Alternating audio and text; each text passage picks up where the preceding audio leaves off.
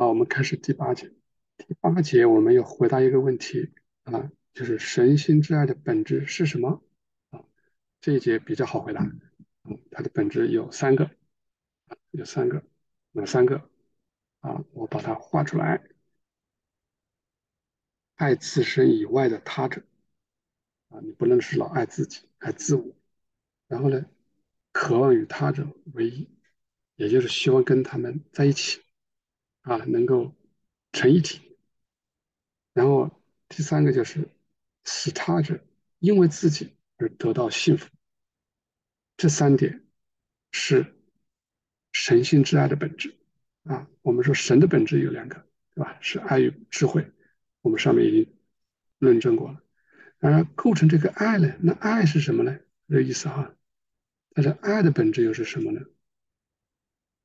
啊，这个爱的本质，爱的本质又是什么呢？有一、二、三。好，接着就来讲这三个了啊。他说这三个是爱的本质，那也是构成了智慧的本质。这个我们好理解，因为爱和本质是分不开的，对吧？啊，爱，你是意愿这这一二三，那你得要通过智慧来怎么样表现出来啊？所以爱与智慧不能分开。既然爱有这三个本质，那么智慧也一样，也是这三个本质。好，我们就讲第一个本质。他说，第一个本质是爱自身以外的他者。神是对全人类的爱，这个很明显知道，对吧？他除了爱全人类，爱他所造的一切，所有的万事万物，都是通过他们作为手段来爱我们人类。啊，因为我爱这个目的，我也爱这个手段。手段这个词，你也可以说爱方法、爱工具或者爱途径。因为我爱的对象是全人类啊，所以不管是植物界、矿物界还是动物界。这所有东西我造出来，都是为了爱我们这个人类，好，这就是个手爱的手段。然后，由于是宇宙中每一个人与一切事物都是有限的，而神又是无限的，啊，所以他们是在神之外，是爱神之外。神的爱发出并延伸，他会给良善的人和物，他也给邪恶的人，也就是他爱好人。啊，太阳照好人也照歹人，他不会不会说他是歹人，我就不给。他不但是爱天堂的人与物，他也能爱地狱的人。他不仅是给米迦勒和加百列，他也会给魔鬼撒旦，他一样的爱，啊，一样的是平等的，因为从亘古到永远，神无论在哪里都是一样的。他叫好日头照好人，也照歹人；他降雨给义人，也给不义的人，就是讲的这个意思。但是邪邪恶的人，有之所以依然是邪恶，因为这些主体和客体自身，是因为他们的原因，不是因为神的原因，是因为这些人与物，这些主体客体它自身如此。啊，并不是因为神怎么样啊改变了他的爱，让神之爱的本然或者最内在那样接受，他并不是顺着神之爱的本然和最内在的那样来接受，而是照着自己的本性。这就好比一个经济和机理，他按照他的样式来接受太阳的热量、天降的雨水。并不是神对他有偏见，神对好人、对歹人是一样的。他对玫瑰花啊，对所有好的植物是如此。他对经济和机理也是一样的。那只不过是经济与机理，他按照自己的方式来接受神的爱。然后第二点是讲到本质，第二点是渴望与他人为一。这句话如果通俗讲，就是他想跟人在一起，想成为一体，你可以从神自己，他跟天使的天堂、地上的教会与其中的每个人进入并构成人和教会的一切良善和真理的结合看出来。啊，这句话有点长，通俗讲就是他愿意跟所有人，啊，所有人就自身来说，爱无非就是气象结合的努力。他为了达到这个结合，因此为了爱这个本质有可能实现，神以他的形象和样式造人，好叫他们可以与他结合。啊，这就是神造人的一个原因。神性之爱持续与结合为目标，从主的话可以看出来。来，我们来读一读，你看他怎么样盼望与他们合而为一。他说：“我在你里面，你在我里面，对吧？我们是合二为一的。”在约翰福音的十七章这些啊章节里面都有所体现。这是神性之爱的第二个本质。我们再看看神性之爱的第三个本质。第三个是什么本质？使他人因己得福。我们通俗的通俗点说，就是因为我。然后呢，让你得到幸福，这就是爱。比如说妈妈，对吧？对孩子，老师对学生，因为老师的付出，希望学生得到知识，是吧？得到这样的幸福。妈妈因为他的付出，让孩子得到幸福，就是这样的一个表达。那在神的神性之爱里面呢，就是因为神的付出，因为他的努力，他的爱。让人类能得到幸福，他的幸福就是我们讲的进入天堂，与他合一，啊，这就是我们讲的永生，让我们有永远永恒的生命，无尽的福乐、丰盛和幸运。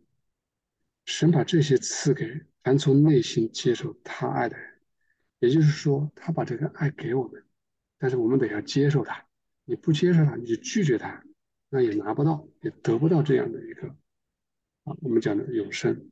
由于神是爱本身，因此它也是祝福本身。因为一切爱都是从自身散发快乐啊，所以神性之爱散发的全都是这些，而且是一直到永远，他只等着我们去接受。神正是这样令天使和死后的人因他而得福，这是通过。与他们的结合而实现的。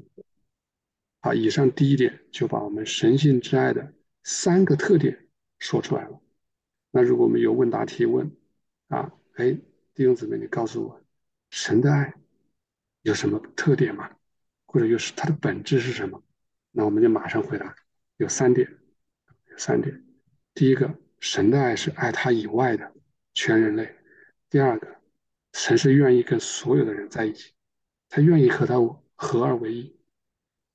最后一点，神是希望，因为他让所有人得幸福，啊，我们就可以这么简单的回答。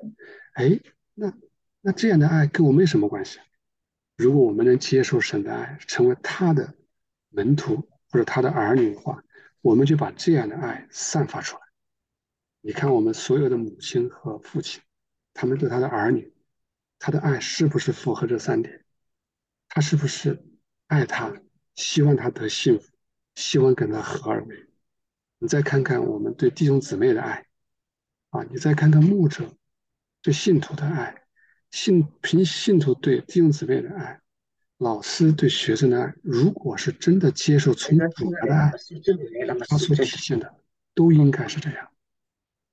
好，我们来再看看他想表达的第二点，而神性之爱这样的一个本质。可以从它的影响范围来看，这一节讲什么呢？就是你来看看是人间万物，人也好，动物也好，还有那些矿物都好，都能体现这样的爱。首先来看一下做父母的，你看他们对儿女是百般的疼疼疼爱，儿女是自己以外的，对吧？不是父母自己，父母是不是希望跟儿女合二为一啊？跟他们能够在一起啊？而且他因为父母让儿女得幸福啊，这不用考虑，天下父母都是这样的。这个爱从哪里来的？从神来的。神性之爱的这个范围，它不光是人啊，它不光是影响好人，影它也影响坏人。它不仅影响人类，而且还影响鸟兽动物。母亲生下孩子的时候，她还不是想着跟骨肉相连，供养孩子。那鸟也是这样的啊，它不是就是在翅膀下暖它们，用嘴喂食到它们喉咙里吗？啊，鸟也是这样的。即便是那些蟒蛇、巨蟒、毒蛇，也是这么爱它们。啊，所以这一点是可以从很多的这种现象看得出。他说这一种普遍的啊这种范围，这种影响的范围啊，尤其影响哪些人呢？在内心接受身心之爱的人，这些人他内心接受什么人？就是信仰神并且爱邻舍的那些人。这些人他特别的能够接受到。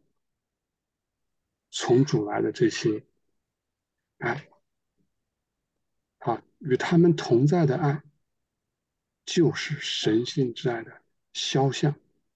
换言之，父母对孩子这种爱，就好像是神性之爱的一个肖像，啊，一个像表现出来。那对于那些我们讲的不好的人，啊，我们所说的不善的人。啊，或者你讲恶人也好，他们的友谊也在模仿这样的啊，因为他在款待朋友的时候，他会拿好东西给他的朋友，他也会跟那些朋友握手啊、拥抱啊、亲吻啊，也会说我爱你，他也会给他的朋友提供最好的服务，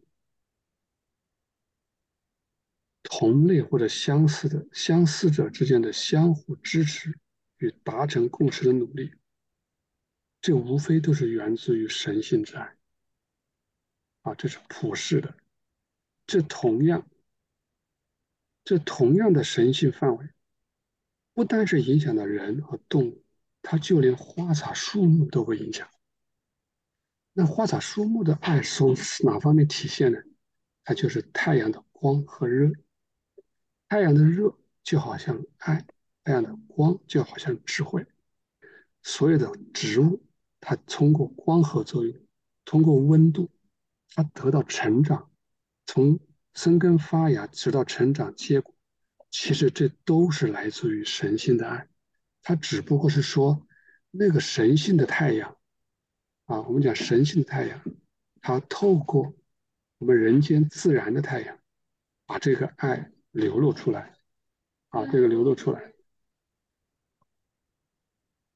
啊，只是一个热啊，我们叫热，其实就是爱啊，来让这个植物呢发芽、开花并结果，这也是一种祝福。甚至作者还讲到，即便是对啊矿物界来说，也会体现这种爱。他说怎么看得出来呢？你看矿物界里面的。矿物也是分等级的，他们也是朝着自己有用性。什么叫有用性？各种矿物能发挥自己的用处，啊，有有金属，有非金属的，啊，金银铜铁等等矿物，它因为它自己的价值，啊，来自于神性的，通过光和热给他们这种，是你在是你在放吗？矿物也能朝着。它自己的价值应该是玉阳哥在录歌，这也是一种祝福。在录屏啊，这就是我们讲的第八节啊，关于我们神性的爱，它有这三个特点。这个三个特点在我们所有的人类，不管好人坏人，在我们所有的动物界、所有的植物界，甚至矿物界，它都能体现出来啊。这就是我们讲的第八点啊，我们。